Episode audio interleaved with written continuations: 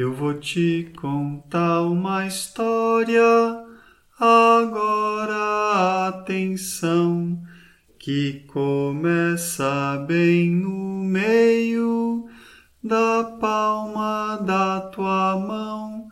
Bem no meio tem uma linha ligada ao coração que sabia dessa história antes mesmo da canção da tua mão, da tua mão.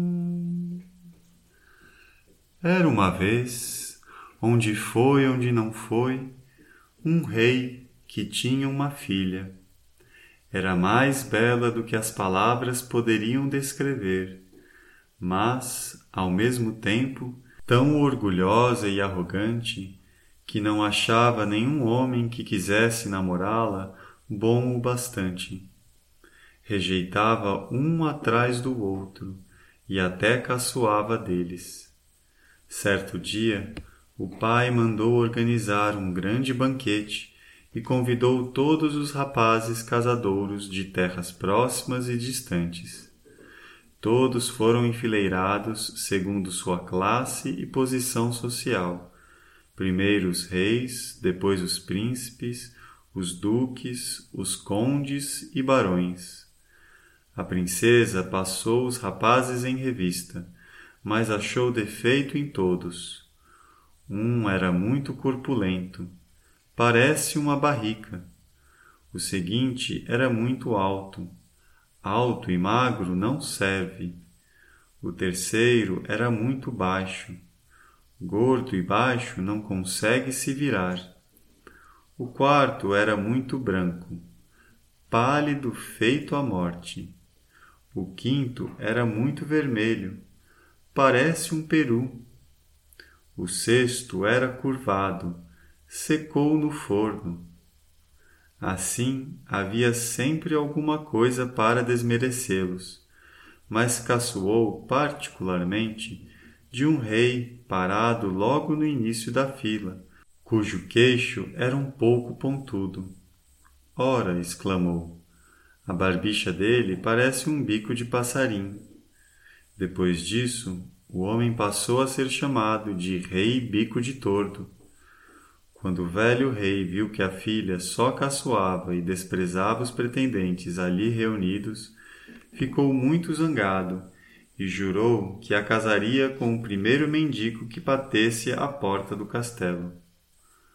Alguns dias depois, um músico ambulante se pôs a cantar à janela, esperando receber ajuda. Quando o rei o ouviu, disse: Mandem o rapaz entrar. O músico entrou, vestido em trapos sujos, cantou para o rei e sua filha, e quando terminou, pediu uma esmola. O rei respondeu: A sua canção me agradou tanto que vou lhe dar minha filha em casamento. A princesa ficou horrorizada, mas o rei disse: Jurei dá-la em casamento ao primeiro mendigo que aparecesse e vou cumprir minha palavra. As súplicas da princesa não adiantaram. Trouxeram um padre e ela teve de se casar com um mendigo imediatamente. Quando terminou a cerimônia de casamento, o rei disse: Agora você é uma mendiga, não pode continuar a viver no castelo. Deve partir com o seu marido. O mendigo tomou-a pela mão e a levou embora, e ela foi obrigada a acompanhá-lo a pé. Quando chegaram a uma grande mata, ela perguntou: Ah, de quem é essa bela floresta? Do rei Bico de Tordo. Sua seria se você tivesse aceito ser sua rainha. Ah, canto eu com tristeza.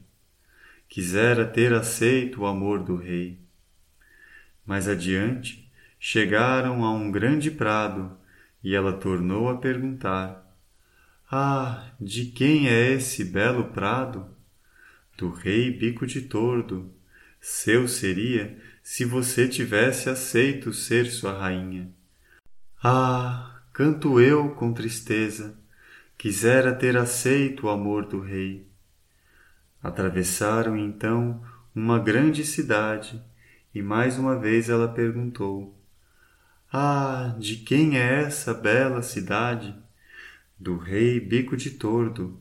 Sua seria se você tivesse aceito ser sua rainha. Ah, canto eu com tristeza, quisera ter aceito o amor do rei. Não me agrada nem um pouco, disse o músico, que você esteja sempre desejando outro marido. Será que não sou suficientemente bom para você? Por fim, o casal chegou a um casebre miserável e ela exclamou: Ah, meu Deus, que casa é essa tão pequena e pobre? Uma choupaninha tão miserável que nem chega a ser casa? O músico respondeu: Esta é a nossa casa, aqui viveremos juntos. A porta era tão baixa que ela precisou se curvar para entrar. Onde estão os criados? perguntou a princesa. Ora, criados, respondeu o mendigo. O que você quiser ver feito, terá de fazer você mesma. Acenda o fogo e ponha a água a ferver na chaleira para preparar minha ceia. Estou muito cansado. Mas a princesa nada sabia de acender fogos nem de cozinhar. E para conseguir que isso fosse feito, o mendigo precisou fazer pessoalmente. Quando terminaram a humilde refeição, foram se deitar, mas pela manhã o homem a fez levantar muito cedo para fazer o serviço da casa. Assim viveram alguns dias até consumir o seu estoque de comida. Então o homem disse: Mulher, não dá para continuar assim. Não podemos morar aqui sem trabalhar. Você vai fazer cestos. Então ele saiu, cortou umas varas de salgueiro e levou-as para casa. A mulher começou a trançá-las, mas as varas duras feriram suas mãos macias. Vejo que assim não vai dar, disse o mendigo. É melhor você fiar, talvez consiga fazer isso. Então a princesa se sentou e tentou fiar, mas o fio áspero não tardou a cortar seus dedos delicados e a fazê-los sangrar. Agora está vendo, disse o homem, como é imprestável. Fiz um mau negócio aceitando você, mas vou tentar abrir uma olaria você irá se sentar no mercado e tentar vender os potes. Ai de mim, pensou ela. Se alguém do reino do meu pai me vir sentada no mercado tentando vender potes, vai zombar de mim. Mas não adiantou. Teve de ir, a não ser que quisesse morrer de fome. Tudo correu bem da primeira vez as pessoas compraram suas mercadorias de boa vontade, porque a princesa era muito bonita e lhe pagaram o que cobrou. Não, alguns até lhe deram dinheiro e não levaram seus potes. O casal viveu dos ganhos enquanto duraram. Então, o homem preparou um novo estoque de mercadoria. Ela se sentou a um canto do mercado, dispôs a cerâmica à sua volta e começou a anunciar sua mercadoria. De repente, um russardo atordoado surgiu a galope e passou bem no meio dos potes da princesa, fazendo-os em pedacinhos. Ela começou a se lamuriar e ficou tão amedrontada que não soube o que fazer. O que será de mim? choramingou. Que é que o meu marido vai dizer? Voltou correndo para casa e contou-lhe a sua falta de sorte. Quem iria pensar em se sentar a um canto do mercado com os potes? disse ele. Pare de chorar. Estou vendo que não serve para nenhum trabalho decente. Estive no palácio do nosso rei e perguntei se não querem uma criada para a cozinha. e eles me prometeram experimentá-la. Pelo menos você receberá a comida de graça. Então a princesa se tornou criada da cozinha e teve de servir o cozinheiro e fazer todo o trabalho sujo. Ela prendeu um pote dentro de cada bolso e neles levava para casa uma parte das sobras que ganhava. E com isso, marido e mulher viviam. Aconteceu que naquele momento realizou-se o casamento da princesa mais velha, e a pobre mulher foi ao andar de cima e ficou atrás de uma porta, espiando todo aquele esplendor.